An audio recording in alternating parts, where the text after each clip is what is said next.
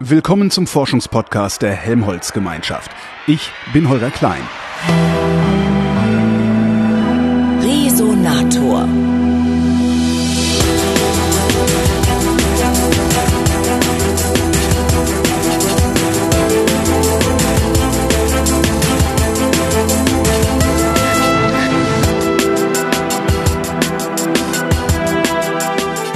Gut zwei Jahre ist es her, dass ich im Helmholtz-Zentrum Dresden-Rossendorf war und da bin ich jetzt wieder und vor mir sitzt Michael Bussmann, der ist Gruppenleiter computergestützte Strahlenphysik. Hallo Herr Bussmann. Guten Tag, ja. Geht es bei Ihnen um Computer oder geht es bei Ihnen um Strahlen? Beides. Verdammt. Ja. wir, wir fangen vielleicht mit den Strahlen an, weil Fa- ich bin Physiker, dann Okay. wir langsam. Mit, mit, mit was für Strahlen beschäftigen Sie sich? äh, mit äh, Ionenstrahlen, Elektronenstrahlen und Strahlen aus kurzwelligem Lichtröntgen, Strahlen und so weiter. Wie unterscheiden die sich voneinander?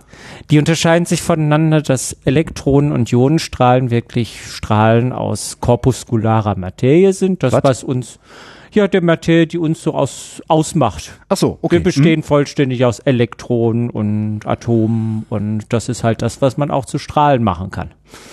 Man kann Menschen zerstrahlen? Nee, Menschen eher nicht. Äh, Das ist ein bisschen, könnte man notfalls auch, wollen wir aber nicht. Wie würde man das machen? Das finde ich aber jetzt trotzdem interessant. Äh, wir sind alle aus der gleichen Materie gemacht und auch wie Tische und Stühle sind wir alle aus Atomen und Ionen äh, zusammengesetzt und im Grunde genommen sind diese zusammengehalten aus elektromagnetischen Feldern.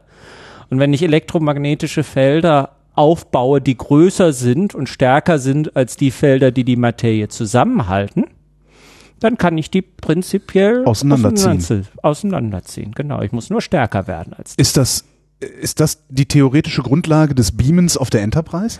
Äh, nee, das ist ein bisschen was anderes. Da habe ich auch nicht so viel Ahnung von. Einigen wir uns darauf, dass es die theoretische Grundlage des Beamens auf der Enterprise ist. Wenn ich das hätte, wäre ich glaube ich nicht hier, dann wäre ich glaube ich auf Hawaii. Wieso, was ist auf Hawaii? Schöne Strände und Ah, sowas. ja, okay, das stimmt, wird- ja. ja.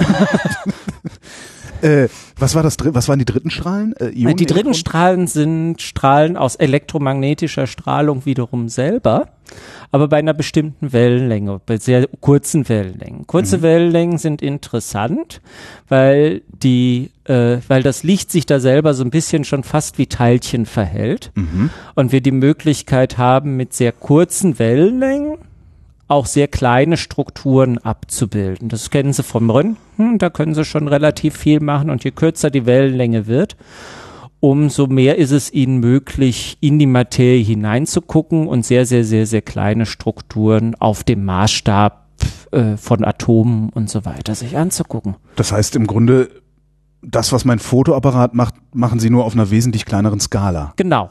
Und gleichzeitig hoffentlich auch auf einer kürzeren, weil das die Größe, die räumliche Größe bringt es mit sich, dass auch die Zeit normalerweise in der Prozesse dort passieren kürzer wird.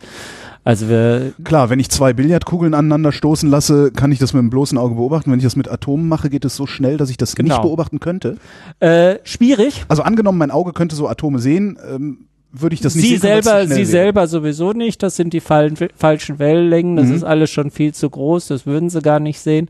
Aber es gibt Verfahren und Möglichkeiten und für diese bauen wir praktisch diese Fotoapparate. Eigentlich die Blitze eher, Mhm. weil wir, äh, wir, wir äh, machen das wirklich erstmal mit Licht und Blitzen sozusagen die Materie. Uns äh, diese Prozesse anzugucken auf dieser sehr kurzen Zeitskala und dieser sehr kleinen. Also sie erzeugen Abständen. einen sehr, sehr kurzen, sehr, sehr schnellen Lichtblitz. Genau. Was nimmt dann das Bild auf? Also womit fotografieren sie dann?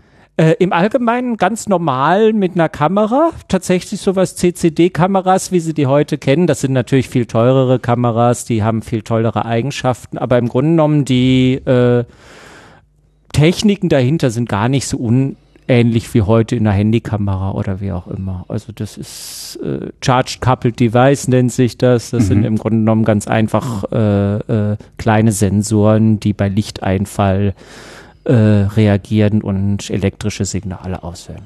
Und da kommt dann aber jetzt nicht irgendwie sowas raus, was ich als Foto erkennen würde, oder? Sondern da kommt ein Wert in einer Tabelle raus, oder? Da kommt im Allgemeinen ein Wert in der Tabelle raus und ganz schlimm ist es normalerweise, dass man vielleicht auch nicht direkt so ein Abbild bekommt, sondern dass das Licht eher an den Strukturen streut. Das heißt, man kriegt was raus, was man erst interpretieren muss und aus dem man hinter am Ende ein Bild zusammensetzen muss. Machen Sie das dann auch? Also setzen Sie auch tatsächlich ein Bild zusammen? Das also ist Sie, sogar das, Sie das ist, blitzen und fotografieren halt zwei Atome, die miteinander zusammenstoßen oder irgendwie das ist sogar das, das Ende sozusagen unserer, äh, unserer Forschung, dass wir aus diesem Bild heraus, also dass wir dieses Bild dann produzieren und aus diesem Bild heraus dann herausfinden, was eigentlich passiert ist. Denn Sie können sich vorstellen, wenn Sie nur ein Bild von einem Ablauf sehen. Sie sehen irgendwie einen Mann auf einem Fahrrad, der von links nach rechts fährt. Was hat der Mann gemacht? Fährt der gerade irgendwie vom Tatort weg oder will der zum Badesee? Oder fährt er vielleicht rückwärts? Also eigentlich wollen Sie doch einen Film haben, oder? Eigentlich wollen wir noch lieber einen Film haben, was natürlich auch sehr schwierig ist. Es reicht erstmal schon Fotos. Mhm. Filme das heißt natürlich, dass wir viele Fotos hintereinander machen müssen. Das ist immer noch so ein bisschen äh, schwierig, weil man sehr, sehr, sehr viele Blitze auf sehr kurzen Zeiträumen haben möchte. Ein Foto ist schon mal toll, ist auch schon mal schwierig, überhaupt ein Bild daraus zu bekommen. Und dann später natürlich Filme, das wäre wunderbar. Über was für einen Zeitraum reden wir da? Also wann werden Sie in der Lage sein, so einen Film? Ich denke, ich denke mal, die äh, mit, mit, es gibt jetzt schon äh, große Röntgenlaser zum Beispiel in Stanford Mhm. und es wird einer jetzt gebaut in der Nähe von Hamburg, Mhm. in Schenefeld, der sogenannte European XFEL. Diese äh, Quellen werden in der Lage sein, Filme mit wenigen Bildern oder vielleicht auch mit vielen Bildern, je nach Anwendung, äh, zur Verfügung zu stellen. Also das sind tatsächlich die Quellen, wo man vielleicht sowas, sowas ähnliches wie einen Film rausbekommt. Ist der XFEL, ist der nicht längst fertig? Ich dachte, der wäre schon Nee, nee, nee, nee, die nee, nee. noch Also die, die, ich war, ich war, ich war da letzte Woche, das ist schon alles voll und es ist, kommt gut voran, aber er ist noch nicht fertig. Mhm. Der muss erst noch angeschaltet werden. Was genau würden Sie damit beobachten oder, oder was genau beobachten Sie vielleicht jetzt schon damit? Äh, ich bin natürlich kein Experimentator, also ich selber beobachte gar nichts. Ich Ja. sag sozusagen, was man vielleicht sehen könnte und das ist auch die Idee dahinter. Da diese Maschine noch nicht läuft, würden wir ganz gerne äh, Voraussagen, die wir in unseren Simulationen und in unseren Modellen treffen, dort überprüfen. Und das ist auch das ganz, äh, ganz Besondere. Unser Interesse ist es mit Lasern, Mhm. Hochleistungslasern, wie wir sie hier haben. Das sind nicht solche Röntgenlaser wie in Hamburg, sondern das sind äh, Laser, die arbeiten im Infraroten, Mhm. Haben aber sehr, sehr, sehr, sehr starke Felder und sind auch sehr, sehr, sehr, sehr, sehr kurz. Mhm. Die haben genau die Möglichkeit, die Materie wirklich in ihre Bestandteile zu zerreißen und auch noch zu beschleunigen. So wie wir es am Anfang Aha. gesagt hatten.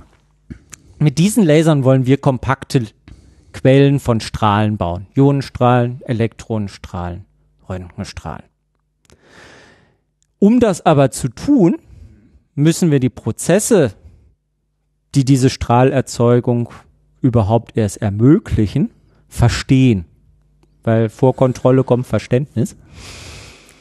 Und genau diese Prozesse sind wahnsinnig schwer abzubilden, überhaupt zu sehen. Verstehe ich das richtig? Sie schalten den Laser ein und wissen eigentlich gar nicht, was da im en Detail passiert. Sie sehen nur, da kommt halt hinten ein krasser Laser raus. Irgendwie, Wir, wir, haben, wir haben sehr gute Modelle schon. ja. Und äh, wir werden nicht, Wissenschaft ist ein, ein Prozess, der nie zu Ende ist. Also wir haben gute Modelle, aber die Modelle sind noch verbesserungswürdig und insbesondere dann hinter für wichtige Anwendungen wie die äh, Strahlentherapie von Krebs mit Ionenstrahlen, mit laserbeschleunigten Ionenstrahlen. Da brauchen Sie eine hohe Kontrolle, wenn Sie auf den Patienten, wenn Mal Sie ins Patienten tatsächlich schießen, ja. genau ja ins Hirn schießen oder wo auch immer der Tumor sitzt mit diesen Laserbeschleunigten. Also nicht direkt mit dem Laser, sondern mit den Ionenstrahlen, die vom Laser erzeugt werden, wollen Sie den Tumor behandeln. Und die Idee ist, das kompakter und äh, hoffentlich auch preiswerter zu machen als mit konventioneller äh, Architektur, also mit normalen Beschleunigern, wie man sie so standardmäßig kennt. Das sind so große Geräte mit Magneten und allem drum und dran. Wir versuchen das nur mit Laserlicht zu machen. Aber die Kontrolle dieser Prozesse und das genaue Verständnis, das ist natürlich für solche Anwendungen wirklich, wirklich wichtig. Sie wollen genau wissen, was der nächste Schuss bringt. Oder sie wollen zumindest ein sehr gutes Verständnis das, davon haben, was der nächste Schuss bringt, damit sie dann auch wirklich eine vernünftige Strahlentherapie machen können. Ich glaube, wir müssen beim Laser anfangen. Genau. wie, wie funktioniert ein Laser? Jetzt, also so erstmal für Dove und über oh, die, oh, jetzt Sie wollen über ja die nur Todeslaser, Stunde, die Sie ne? hier haben. Ne, wir, wir haben Zeit. Über die Todeslaser, die Sie haben, da, da reden wir dann noch gesondert. Genau. Aber Ähm, ein Laser funktioniert im Grunde genommen dadurch, äh, dass man Energie umwandelt. Mhm. Man braucht ein Medium, das kann ein Kristall sein, das kann eine Flüssigkeit sein. Und die muss eine gewisse Eigenschaft haben, nämlich dass die einen Grundzustand hat und einen sogenannten Anregungszustand. Und äh, das heißt, das ist einfach nur die Position normalerweise eines Elektrons in einem der Atome oder Moleküle dieses dieses Mediums und man versucht jetzt das Elektron von dem Grundzustand, wo es normalerweise ist, wenn man es nicht stört, in den angeregten Zustand zu bringen, indem man dem Material Energie zufügt, wie auch immer man das macht. Das kann man mit Strom machen, das kann man mit Licht selber wieder machen, da gibt es verschiedene Möglichkeiten. Blöde Frage vielleicht, aber könnte man auch draufhauen? Gibt es Materialien, wo man draufhauen kann? Und, Es gibt, es gibt Materialien, wo man draufhauen kann und dann kommt Licht raus, Ja. aber äh, das wäre mm, nicht unbedingt eine sehr praktikable und vermutlich auch relativ laute Möglichkeit. Okay. Und man müsste sehr stark draufhauen. Also okay. e- e- eher nicht so gut für die praktische Anwendung. Es gibt wohl, also es, es ist sinnvoller, wenn man tatsächlich äh, elektrische, elektrisch getriebene Quellen Mhm. oder was auch immer nimmt. Ähm, wesentlich ist nur, wenn das Elektron dann einmal in diesem angeregten Zustand ist, fällt es irgendwann wieder runter. Und dabei sendet es Licht aus. Und jetzt möchte man das möglichst oft machen, damit dieses Licht immer wieder ausgesendet wird. Und wenn dieses äh, Licht immer wieder ausgesendet wird, dann muss man das im Grunde genommen nur noch einsperren. Ja. Das soll nicht einfach abhauen. Spiegel? Und deshalb macht man Spiegel links und rechts drumherum. Und dann geht das Licht gegen den Spiegel, kommt zurück, geht wieder durch das Material, geht wieder durch das Material. Und jetzt ist eine ganz tolle Besonderheit eines, einer solchen Situation, je mehr Licht vorhanden ist, umso einfacher ist es auch diesen Vorgang des äh, das, das regt des sich also sozusagen Anregens, selbst genau, an. ja, Dann- genau, okay. äh, wieder, wieder zu treiben. Und damit kriegt man irgendwann ganz viel Licht. Und das Besondere ist, wenn man wenn man genau so, ein, so eine Kopplung aus Grundzustand und angeregten Zustand immer wieder betreibt. Und das ist ein guter, guter äh, Zustand, dann kriegt man immer Licht annähernd der gleichen Wellenlänge. Und mit, wenn man dann noch die Spiegel zusammen macht und die Spiegel den richtigen Abstand haben, der zu dieser Wellenlänge passt, dann kriegt man am Ende wunderschönes Licht genau einer Farbe, das immer, immer stärker wird. Und das ist das, was in meinem Laserpointer Das ist im passiert? Grunde genommen das, was in Ihrem Laserpointer passiert, ja. Ich finde das so faszinierend, weil das, was Sie beschreiben, klingt wie eine riesige Apparatur.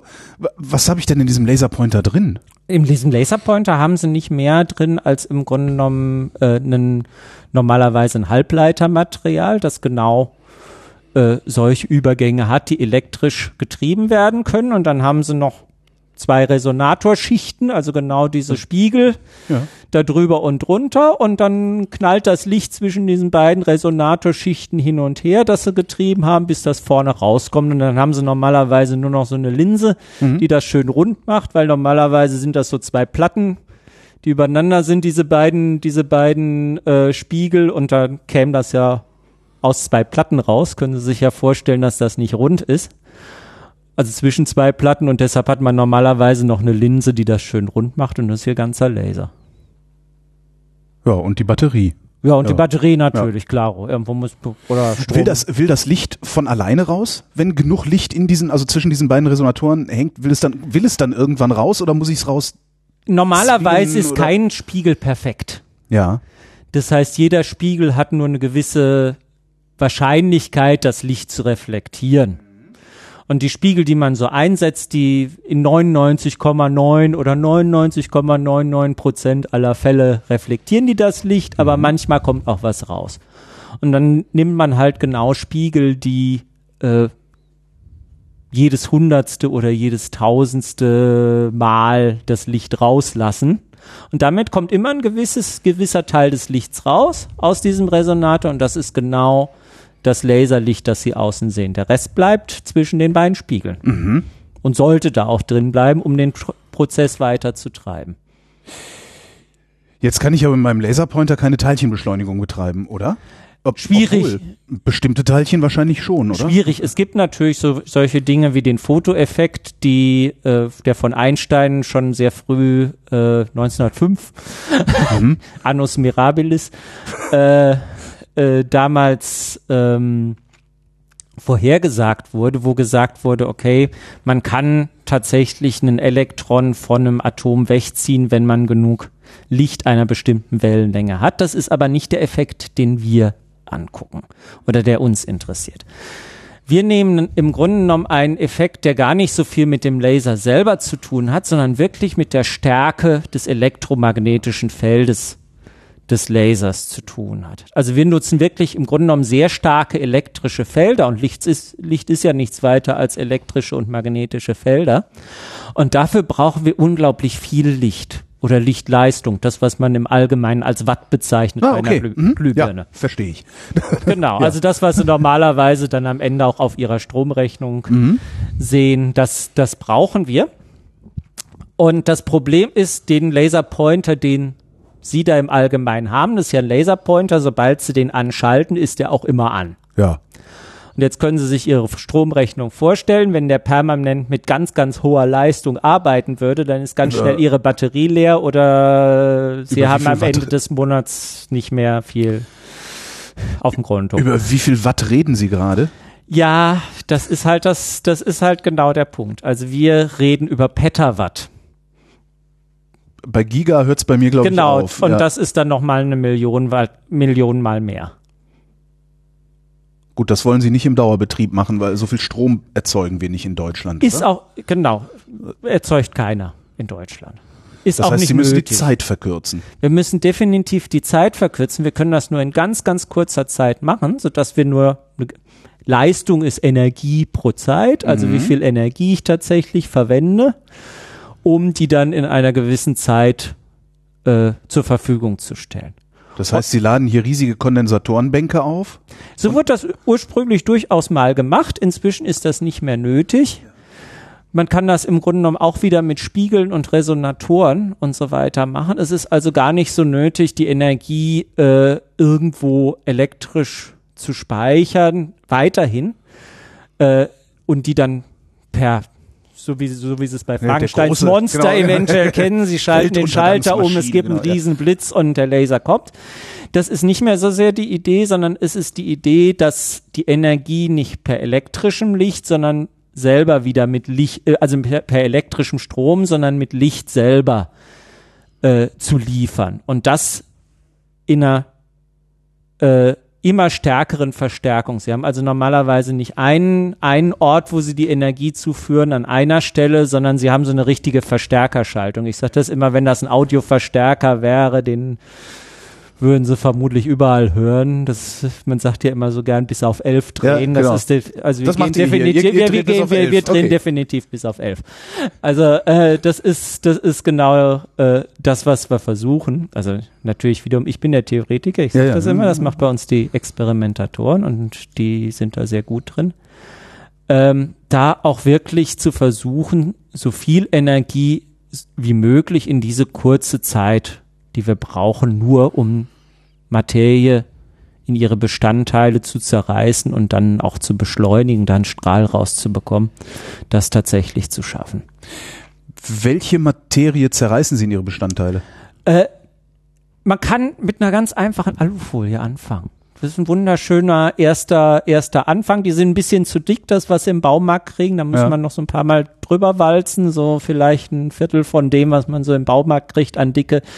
Da fangen wir so langsam an, dran zu gucken. Äh, wichtig ist, dass es nicht zu viel Materie ist, weil der Laser kann im Allgemeinen nicht vollständig eindringen. Der hat die falsche Wellenlänge. Der ist zu langwellenlängig, das heißt, der kann nur mit der Oberfläche wirken. Das heißt, ihn bringt's nicht, wenn sie danach noch ganz viel dick Material haben, da kommt der einfach am Anfang nicht hin.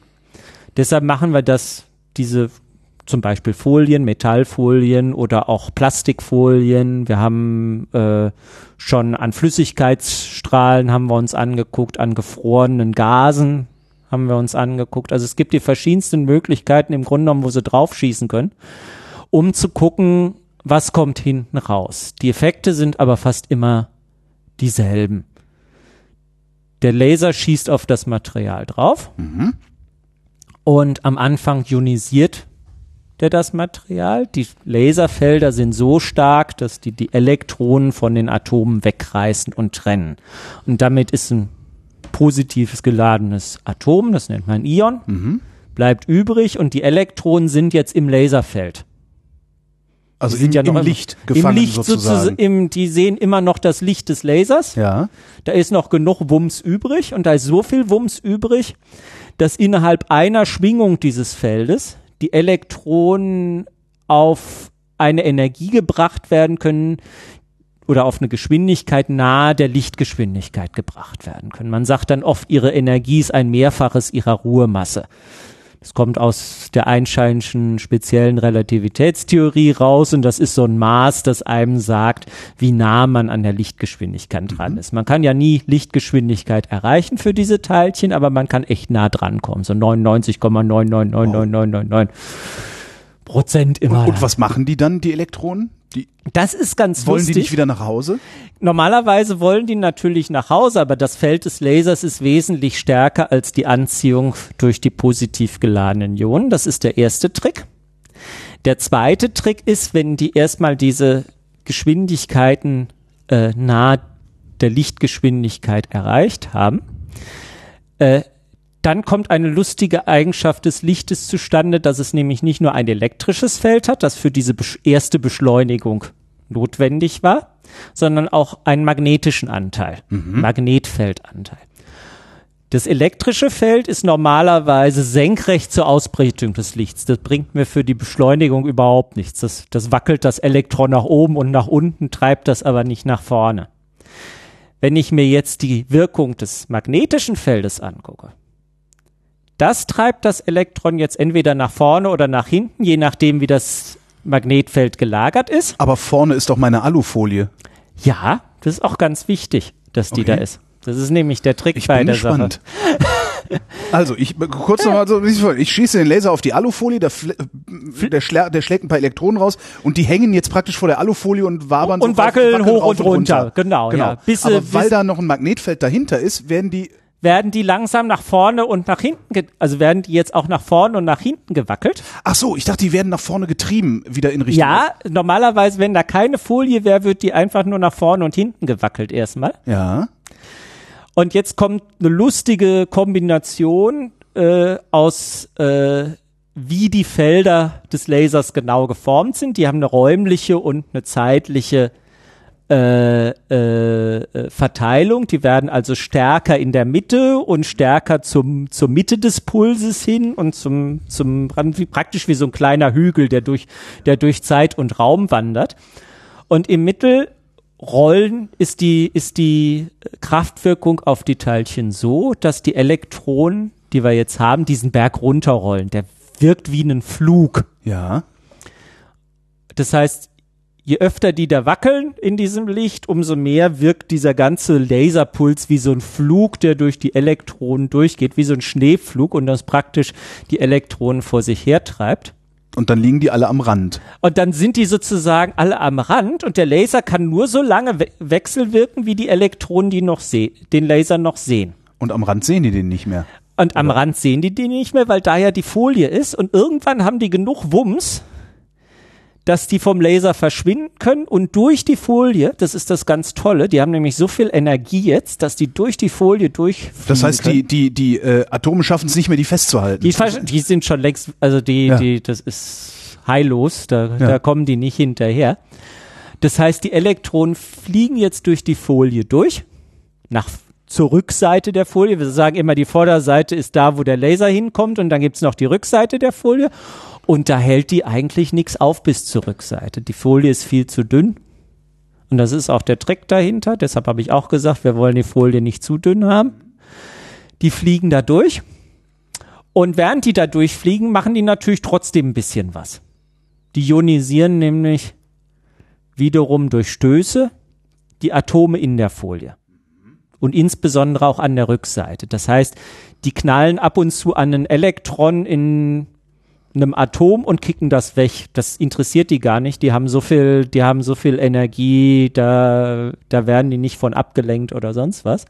Aber die können natürlich, können Sie sich vorstellen, mit dem Porsche durch einen Porzellanladen, das interessiert vielleicht den Porsche nicht, aber auf jeden Fall das Porzellan und genau das passiert da auch mehr oder minder.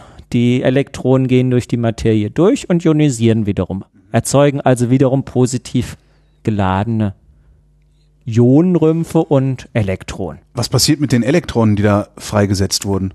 Genau.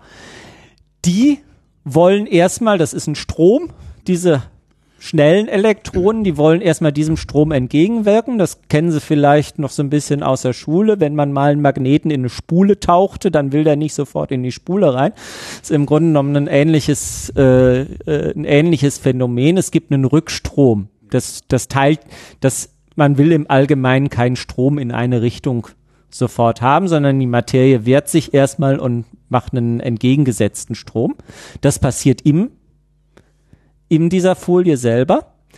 Und wenn die Elektronen hinten rausfliegen aus der Folie, Weil sie so schnell sind. weil sie so schnell sind, Also wir reden jetzt noch über die Laserelektronen. Genau, die, ne? genau, also- genau. Also wir haben gerade über die Elektronen geredet, die in der Folie auf die schnellen Elektronen vom Laser reagieren. Okay.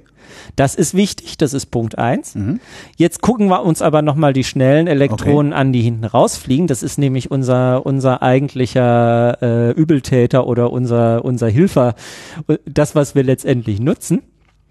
Äh, die fliegen hinten aus der Folie raus, aber die fehlen natürlich in der Folie, Ja, weil die kommen ja aus der Folie. ja.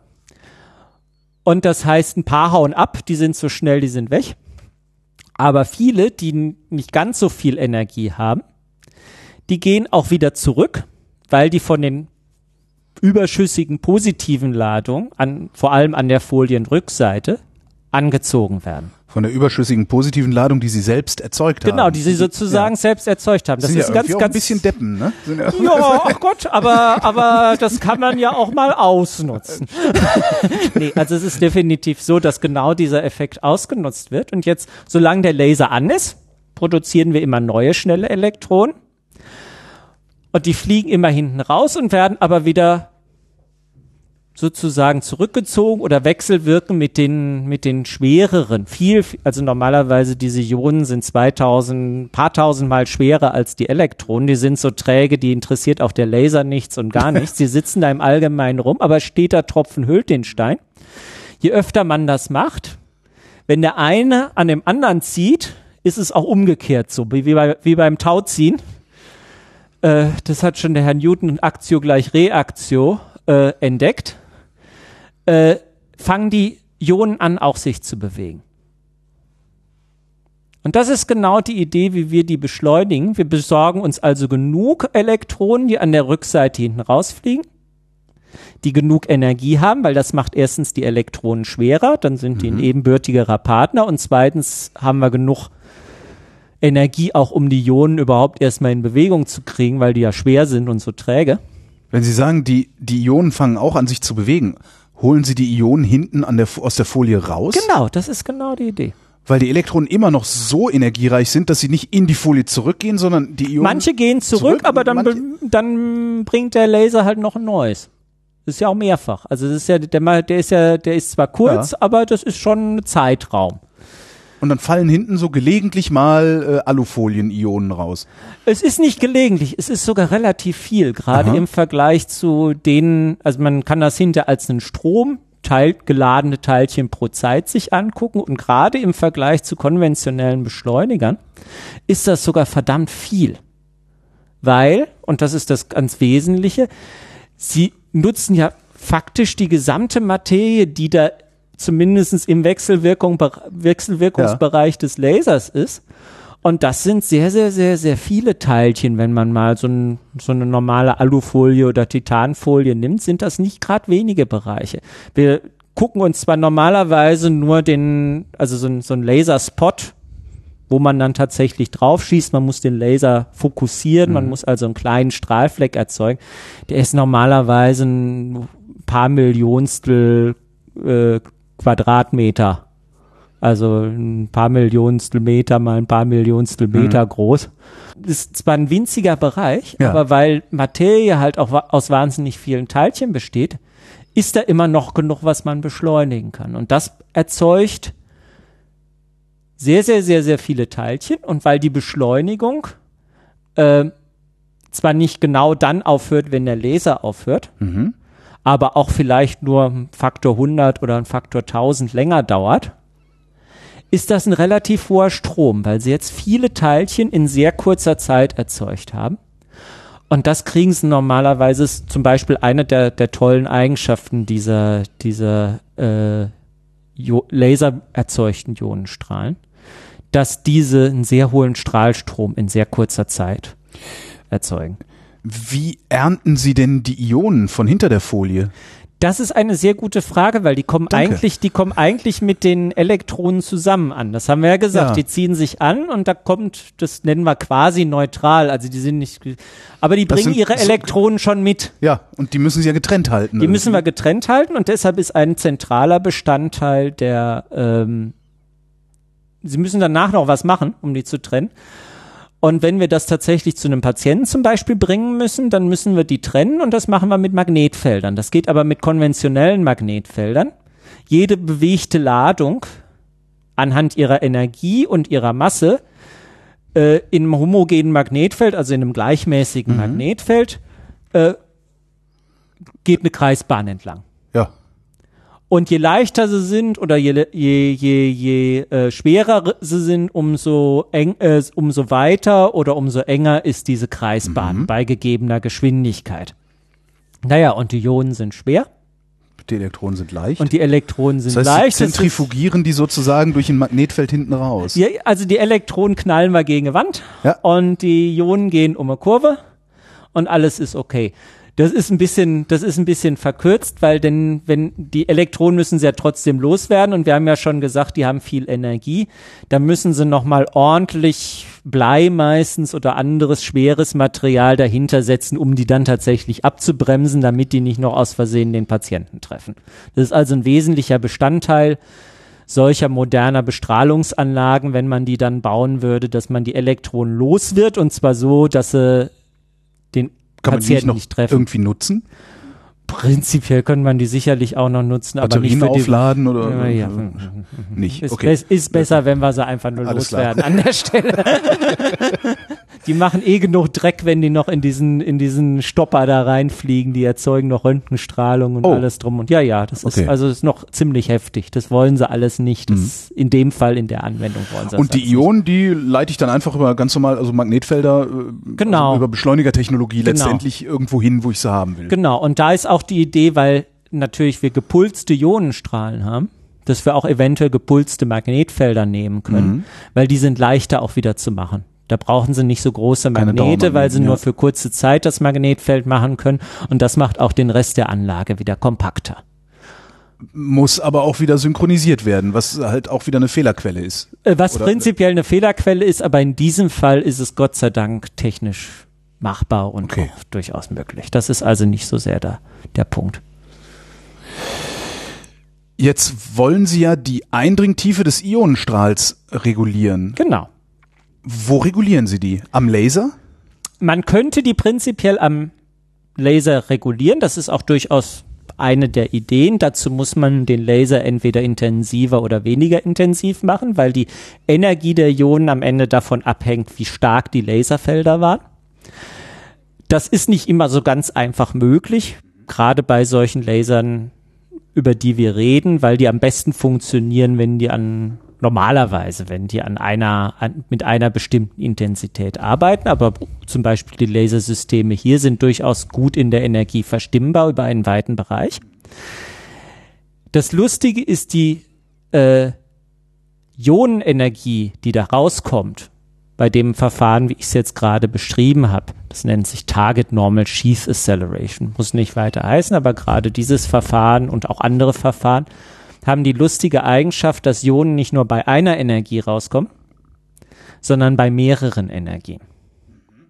In der konventionellen Bestrahlung wollen sie immer genau eine scharfe Energie und das ist, das entspricht normalerweise relativ genau einer bestimmten Eindringtiefe mhm. in das Gewebe. Wenn sie, ein Tumor ist aber immer ausgebreitet. Ja. Der hat immer eine gewisse Größe.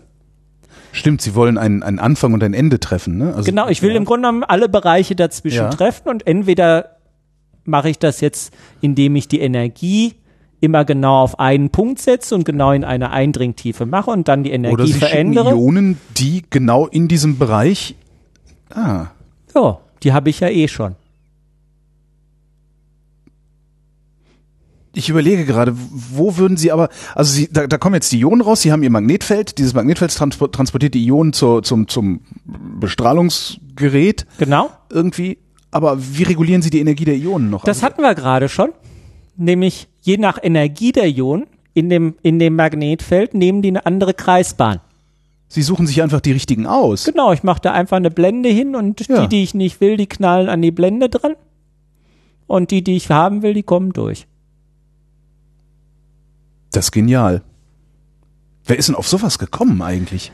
Äh, das wird hier im Haus äh, gemacht. Also gerade diese Idee, äh, äh, nicht eben nur eine Energie zu nehmen, sondern, sondern äh, äh, tatsächlich das mehrere Energien gleichzeitig zu nehmen. Das wird in der Gruppe von Jörg Pawelke hier, die auch am Oncoray tätig sind. Das äh, gemeinsam mit der TU Dresden, mhm. dem, dem Universitätsklinikum und hier dem HZDR äh, betrieben wird. In dessen Gruppe der Uma Massoud, der ist hier Doktorand, der mhm. schreibt, glaube ich, gerade zusammen. der hat diese Idee vorangetrieben. Da haben wir auch ein bisschen zusammengearbeitet mit und haben geguckt, ob das möglich ist. Und der treibt die jetzt weiter voran und guckt tatsächlich, ob damit auch Bestrahlungspläne möglich sind. Also das ist das Schöne. Wir also, waren sozusagen dafür, dafür als Theoretiker jetzt verantwortlich äh, zu sagen, wie sehen die Strahlen überhaupt aus. Und, und es ist tatsächlich einer hingegangen, hat es gebaut. Nee, sozusagen. gebaut noch nicht, so weit sind wir noch nicht, mhm. sondern hat ein Konzept erstellt mhm. und jetzt ist sozusagen, welche Magnete brauchen wir. Da gibt's wieder andere in der Gruppe, die kümmern sich um die, die Magnete, zum Beispiel hier der Florian Kroll unter anderem. Äh, die jetzt sozusagen gucken, können wir das tatsächlich bauen. Wir machen erstmal ein Konzept, wie sähe sowas aus, wie müsste sowas prinzipiell aussehen, was sind die, die äh, Werte für die Magnetfelder, mhm. die wir brauchen, wie kompakt kriegen wir das. Naja, und dann müssen wir anfangen, tatsächlich mal zu gucken, ob sowas technisch möglich ist und das dann einzeln durchtesten. Aber erstmal steht die Idee da, ein Design, und jetzt möchten wir natürlich das möglichst auch technisch so hinbekommen. Sie sagen, Sie sind Theoretiker. Ähm, jetzt ist diese, diese Idee, also Sie, Sie kommen da ja nicht darauf durch Denken, oder? Also Sie setzen sich ja nicht in die Ecke und denken so lange nach, bis genau diese Idee fertig ist, oder? Duschen Wie? hilft. also wie, wie geht der? es, es passiert. Ich kann es Ihnen auch nicht sagen. Wenn ich das wüsste, könnte ich könnte ich steuern. Fun nee. Funktioniert das wirklich so, dass ja. Sie dass Sie sich in die Ecke setzen und so lange drüber? Also im nee, Grunde, nee, also normalerweise normalerweise kommt man eben nicht drauf, wenn man wenn man drüber nachdenkt, sondern es ist die ganze Zeit im Hinterkopf. Ja. Und irgendwann ja ist es auf einmal da und man weiß auch nicht so genau, wo es herkommt. Also es ist das ist halt Wissenschaft. Das ist schwer planbar an manchen Stellen. Ja, aber man kann ja zum Beispiel, es gibt ja auch noch so Möglichkeiten wie experimentieren. Also, Na, ne, natürlich, natürlich, aber äh, äh, experimental, man muss ja auch erstmal eine Experimentalidee entwickeln. Ja. Und da muss man dann halt sich erstmal genau drüber klar werden, was man eigentlich haben möchte. Mhm. Da muss man auch immer, also ich sage den Studenten immer, da muss man ehrlich sein und genau sagen, was man schon hat und was man gern haben möchte und wo die Probleme sind. Das ist ja immer nicht so ganz einfach zu sagen, das haben wir noch nicht. Und dann sich vielleicht zu überlegen, viel helfen, viel helfen Analogien. Vielleicht hat man in einem anderen Bereich schon mal was Ähnliches gemacht. Man denkt drüber nach, was man eigentlich genau bräuchte dafür. Simulieren Sie das auch? Wir simulieren das auch, aber auch genau wie bei einem Experiment steht vor einer Simulation eine Simulationsidee. Das heißt, Ja. also man macht, man macht immer erst ein Modell. Man fängt nicht einfach an zu simulieren und purzeln Ergebnisse raus, sondern das wäre schön, weil dann Ja. hätte ich ja alles automatisiert und könnte nach Hause gehen. Sondern ich muss mir erstmal eine Idee machen, was ich simuliere. Und das Simulieren hilft mir dabei, zu gucken, ob das, was ich als Idee gehabt habe, tatsächlich eventuell technisch umsetzbar ist. Das heißt, es ist sozusagen ein erstes billiges Experiment. Sie haben also im Grunde eine Software programmiert, die genau das, was Sie mir gerade beschrieben haben, durchrechnet. Genau, genau. Und am besten wäre es natürlich, wenn die Software genau das macht, was am Ende im Experiment rauskommt. Das tut sie nicht. Das tut sie nie. Ah, ich wollte gerade fragen, warum nicht? Aber wenn sie es nie tut, dann weil es Äh, so ist. ga, äh, ganz einfach. Es, es gibt im Grunde genommen drei Gründe, warum sie das nicht macht. Der erste Grund sind die physikalischen Modelle selber, die man ansetzt. Ja. Die sind immer nur angenähert. Da können sie viel machen, da können sie viel tun, äh, aber je, alles ist nur eine Annäherung, zumal sie das nur numerisch lösen. Normalerweise die Natur braucht keine Numerik, die weiß immer sofort sozusagen die Lösung und macht das alles richtig. Jedes numerische Verfahren hat im Allgemeinen auch irgendwo einen Fehler. Den können sie klein halten, den können sie genau bestimmen, wenn sie wollen, aber da ist ein Fehler. Ja. Und diesen Fehler müssen sie klein machen, aber der ist da. Und den werden sie auch nie ganz los.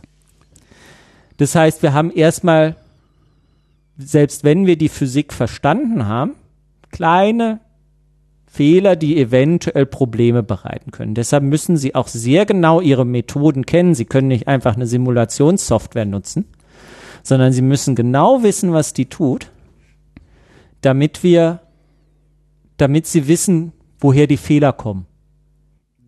Wie groß die sind und ob die eventuell Einflüsse haben oder nicht. Je besser Sie Ihre Methoden verstehen, umso sicherer können Sie sagen, das ist jetzt nicht so schlimm. Ja. Der nächste Punkt ist, wenn ich ein Experiment versuche nachzuvollziehen. Ich kann in meiner Simulation jedes einzelne Atom, jedes einzelne Elektron, das elektromagnetische Feld beliebig genau irgendwo hinsetzen. Ja, stimmt. Das kann der Experimentator nicht. Der kann mir Der weiß nicht, ob da jetzt zehn oder elf Elektronen Genau, rauskommen. der, ja. der kann mir ungefähr sagen, was los ist und vielleicht auch mit hoher Präzision, Ja. aber auch da ist immer ein Fehler. Das heißt, der kann mir immer nur sagen, in dem Bereich müsste das sein. ja. Das heißt also, ich muss im Grunde genommen diesen ganzen Bereich abgrasen und da gibt es natürlich für jede einzelne Einstellung Ja. Gibt so einen Gibt's gewissen einen Best Bereich, Case, Worst Case genau, mit- den ich Mittel, abgreife genau, ja, und da ja. sehen Sie sehr schnell, das explodiert. Okay. okay. Also, also nichts Genaues weiß man nicht an der Stelle. Das ist genau der Punkt. Ja. dass man rausgeht. Und das Letzte, und auch das ist sehr, sehr, sehr, sehr wesentlich, die Simulation, die sagt Ihnen ja dann auch wieder, wo jedes einzelne Teilchen landet und was genau passiert. Super. Das ist ja eigentlich das, was wir letztendlich wissen wollen. Aber macht's halt nicht, ne? Äh, doch, das macht schon. Also, das ist ja erstmal das, was die Ne, Simulation ich meine, wenn nur man es dann ausspuckt. baut, äh, Genau, aber, aber das, e- im Experiment messe ich das ja nicht. Ich messe ja, auch nicht, wo eins, jedes einzelne Teilchen genau aufschlägt, sondern ich kriege einen Strom, ich kriege ein Energiespektrum, ich weiß ungefähr, wie viel Teilchen bei wie viel Energie gekommen sind, in welchem Winkel, aber auch das wieder mit Fehlern und Ungenauigkeiten, natürlich. Das ist einfach die, die, die Krux jedes Experiments. Jede, jede Messung hat ihren Fehler und man kann die nur klein machen. aber was sie ja machen können in der, mit der, durch die Simulation ist, sie können Grenzwerte aufzeigen. können oder? nicht Sie nur sagen, Grenzwerte mach nicht mehr Strom an als so, aber auch nicht weniger als so, weil Das ist, prin das ist prinzipiell wahr, ja, aber ich will mehr. Weil das, was das, was sie im Experiment messen, das nutzt, also jede Messung nutzt auch wieder einen physikalischen Effekt aus. Wenn sie einen Strom messen, wenn sie eine Energie messen, nutzen sie irgendeinen physikalischen Effekt aus, um diese Größe eigentlich zu bestimmen. Das heißt, jede Messung ist auch nur wieder indirekt. Über irgendeinen physikalischen Effekt. Das kann ihnen auch noch Probleme bereiten. Sie kriegen vielleicht gar nicht genau die Größe, die sie haben wollen, sondern nur irgendwas, was so ähnlich aussieht. Und da kann die Simulation helfen. Denn wenn die Simulation jetzt nicht nur die grundlegende Physik simuliert, sondern auch sozusagen am Ende wirklich ein Signal liefert, das genauso aussieht, hoffentlich, wie das, was Sie messen, dann können Sie die Messung über die Simulation direkt mit den grundlegenden physikalischen Vorgängen verbinden. Und haben gleichzeitig eine Bestätigung der Simulation, die Sie verwenden können, um wiederum was anderes zu simulieren, Genau, weil Sie wissen um ja vorne ein wieder exaktes einzustellen. Ergebnis. Genau, ja. um vorne wieder Ja. einzustellen. Und die Hoffnung ist natürlich, wenn man vorne oft genug einstellt und schiebt, dann passt's irgendwann. Irgendwann ist die Übereinstimmung am besten. Man muss natürlich weiterhin sagen, es gibt die Fehler durch die numerischen Modelle, Mhm. es gibt die Fehler durch das Unwissen in den Parametern. Das muss man alles mit berücksichtigen. Und Sie sehen jetzt schon, eine Simulation an sich gibt Ihnen nicht die Wahrheit, sondern ein Gefühl davon, was passiert. Und aufgrund dieser Ergebnisse müssen Sie dann ein physikalisches Modell aufbauen oder ihr, ihre, ihr bisheriges Verständnis verfeinern. Das heißt, das Simulationsergebnis ist nicht das Ende, sondern im Grunde genommen der Anfang tieferen Verständnisses. Auf, über, über was für Computer reden wir da? Das machen Sie nicht auf dem, auf dem PC da Das oben. ist ne? genau das, ist so ein Problem, wie, Sie- wie Sie ja jetzt schon gemerkt haben. Wir müssen vermutlich öfter simulieren als ja, einmal. Ja. Und da sind wir hier ganz gut. Nämlich, wenn sie genauso schnell sind wie die anderen, dann brauchen sie auch genauso lange wie die anderen. Ja. Und wir haben hier vor jetzt ja acht Jahren angefangen, auf sehr moderner Rechenhardware zu arbeiten.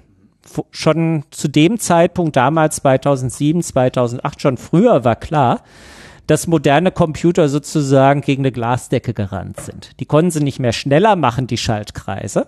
Da ist dann irgendwann die Physik davor, ne? Da ist dann irgendwann leider die Physik davor an der Stelle, außer wir reden jetzt über Quantencomputing oder andere Sachen. ja, aber so weit sind wir noch nicht. ne? Soweit sind wir noch nicht, deshalb reden wir erstmal über ganz normale Prozessoren wie in Ihrem Laptop zu Hause oder in Ihrem Smartphone.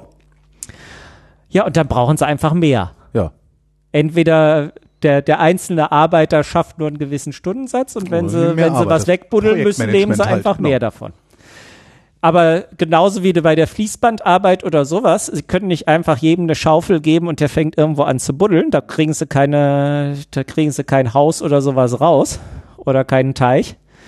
Kriegen sie nur Chaos raus, müssen sie das irgendwie koordinieren. Und das ist auch das ganze Problem der modernen Rechner, dass wenn man sehr, sehr, sehr, sehr viele Prozessoren gleichzeitig rechnen lässt, um wirklich die Leistung auch rauszukriegen, wenn sie 100 mal Prozessoren mehr nutzen, dann wollen sie auch 100 mal mehr Leistung raus. Wenn sie das aber blöd machen, kriegen sie eventuell nur doppelt so viel Leistung raus, mussten aber 100 mal so viel Geld zahlen. Das ist teuer. Ja. Das heißt, sie wollen also möglichst gut die verteilen und die müssen auch zusammenarbeiten.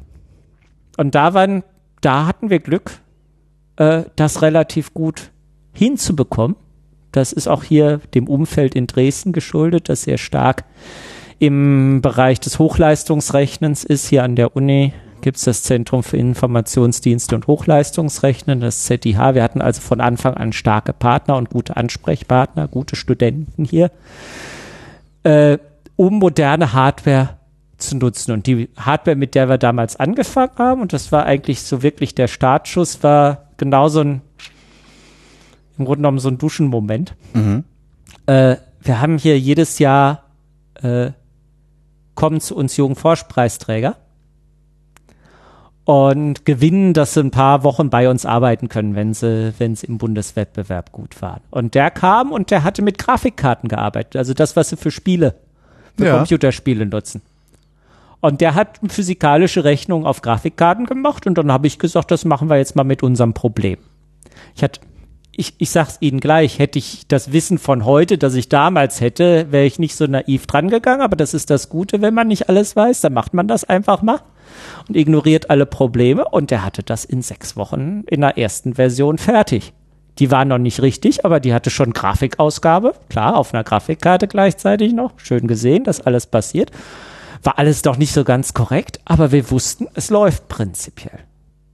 Und damit waren wir eine der ersten, und dann haben wir gesagt, wir machen weiter. Und da aber noch nicht, da wir im Grunde das auch noch so gar nicht so auf dem Plan hatten, habe ich erstmal gesagt, das machen wir mit Studenten weiter.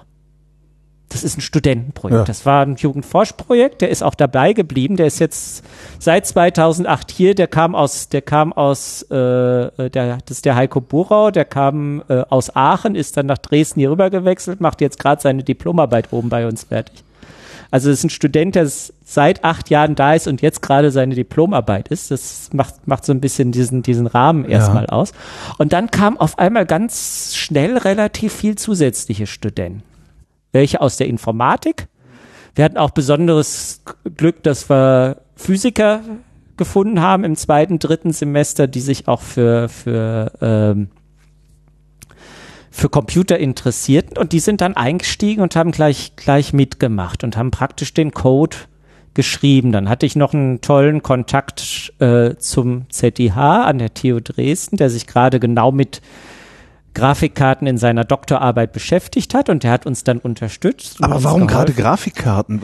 Was Der- ist, was ist die Besonderheit an Grafikkarten? Dass sie mehrere Prozessoren haben, die Sie sich haben miteinander... unglaublich viele Prozessoren im Vergleich zu, zu normalen Prozessoren Okay. damals. Das war das Tolle. Das heißt, eine Grafikkarte ist im Grunde ein Kleinst-Supercomputer. ist ein Kleinstsupercomputer. Okay. Ja. Und, und außerdem war Kostet einfach mal nix. cool.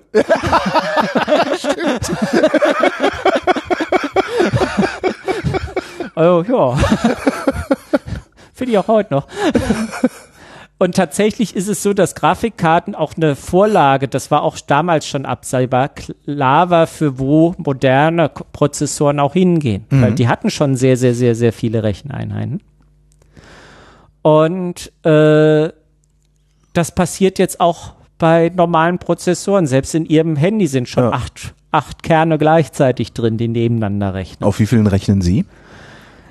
Also das ist immer so ein bisschen kritisch der Vergleich. Ähm, auf so einer normalen Grafikkarte, das, was man bei einer CPU einen Kern nennen würde, nennt man auf einer Grafikkarte vermutlich, das ist, so Äpfel mit Birnen, symmetrischer Multiprozessor. Aha. Davon gibt's so 32 normalerweise in so einer Grafikkarte, die sie haben. Jeder besteht aber nochmal aus unglaublich vielen kleinen, Moment, verstehe ich Sie gerade richtig? Sie rechnen immer noch auf Grafikkarten? ja, ja. Aber Ach inzwischen, so. wir rechnen auf, wir, das, Ich habe jetzt immer noch so, ich war äh, letztes oder vorletztes Jahr in Jülich und habe mir da den den äh, äh, Blue Jean angeguckt und so ein Bild habe ich jetzt gerade im Kopf, aber Sie machen das mit Wir Grafikkarten. machen das weiterhin mit Grafikkarten. Bis, äh, bis vor ein paar Jahren war der größte Rechner äh, weltweit, stand in Oak Ridge in den USA. Und die haben überhaupt nur die Rechenpower, die sie brauchten, gekriegt, indem sie überall Grafikkarten reingesteckt haben. Die haben 18.000 Grafikkarten. Also wenn sie mal spielen wollen. Das, damit werden heute Supercomputer gebaut. Ach so. Die Schweiz hat gerade massiv einen ihrer größten Supercomputer, besteht nur aus Grafikkarten. Das ist sicherlich, in Deutschland gibt es noch nicht leider so viele sehr große Systeme. Wir selber uns, haben uns hier auch Grafikkarten angeschafft, um bei uns Hochleistungsrechnen zu machen. Aber Sie haben natürlich recht, bei Grafikkarten bleibt man nicht. Also wir sind inzwischen auch wir sind inzwischen so weit, dass wir unseren Code, ich sage immer auch auf Waschmaschinen laufen lassen können. Und das ist auch das nächste Ziel, auf Waschmaschinen. ja, Waschmaschinen haben heutzutage Prozessoren und ein kleines Linux drauf. Ach, Ja. äh, meine ist alt, meine Waschmaschine, aber aber ja gut, jetzt aber Sie haben ja jetzt nicht eine Batterie Waschmaschine im Keller, die dann Nee, nee, nee, nee, verteilt, aber, aber einfach verteilt aber, ihre aber Simulation fahren und gleichzeitig die Klamotten Das wäre auch, ja, genau, das wär, eigentlich ganz praktisch. Ne? aber so viel dreckige Klamotten habe ich nicht. nee, äh, einfach nur zu sagen, sozusagen, wir, wir versuchen praktisch jetzt auf jeder Hardware, die überhaupt zur Verfügung steht, zum Beispiel auch auf Handyprozessoren und anderem, tatsächlich unsere Simulationen zu rechnen. Denn das ist das Problem heutzutage. Sie sind im Grunde genommen so ein bisschen in der Rückwärtsbewegung. Bis vor so 10, 15 Jahren sahen alle Hochleistungsrechner mehr oder minder identisch aus. Ja. Da mussten sie nicht viel wissen, wie die intern aufgebaut waren. Da mussten sie nicht viel machen. Heute gibt es einen Kampf verschiedener Systeme von verschiedenen Herstellern. Intel, AMD, Nvidia, IBM. Alle haben unterschiedliche Systeme. Schlimm ist, dass sie auch noch unterschiedliche Varianten haben, äh, diese Systeme zu programmieren. Und wir sind ja eigentlich Physiker. Wir wollen uns ja mit all dem überhaupt gar nicht beschäftigen. Wir wollen unsere Simulation schreiben und fertig. Aber um wirklich sozusagen die schnellsten der Welt zu sein, müssen wir das auch gut machen. Das heißt, inzwischen die Gruppe, die äh, hier bei mir arbeitet, das sind auch wirklich Informatikstudenten. Ich habe gerade einen Verdacht, Sie versuchen ne, einen Code zu schreiben, der Supercomputing auf beliebigen Linux-Systemen Genau, auf macht. beliebige also auf Hardware. belie- Genau, und das haben wir auch schon. Das haben wir seit diesem Jahr. Ist das Open Source auch? Das ist Open Source. Das hat, auch da ist wieder, auch da ist wieder äh, äh, die, die Studenteninitiative. Darum der Waschmaschinenvergleich. Darum Rein der theoretisch kann jedes dämliche Gerät ihren Genau. Code rechnen. Genau. Und das hat einer unserer Studenten, der seit 2009 dabei ist und der jetzt, der auch wirklich jetzt im Grunde genommen dieses Projekt wahnsinnig vorangetrieben hat. Also der wirklich dieses Projekt im Grunde genommen zu einem modernen, großen Softwareprojekt gemacht hat. Der Axel Hübel, der ist jetzt gerade bei uns Doktorand, ist aber auch schon wieder seit 2009 dabei, also auch schon während seines Studiums dabei gekommen. Und der hat schon Webseitenprogrammierung damals gemacht und ist aber Physiker und hat halt ist auch wirklich so ein, so ein, so ein Vorantreiber von Open Source als wirklich ein Überzeugungstäter.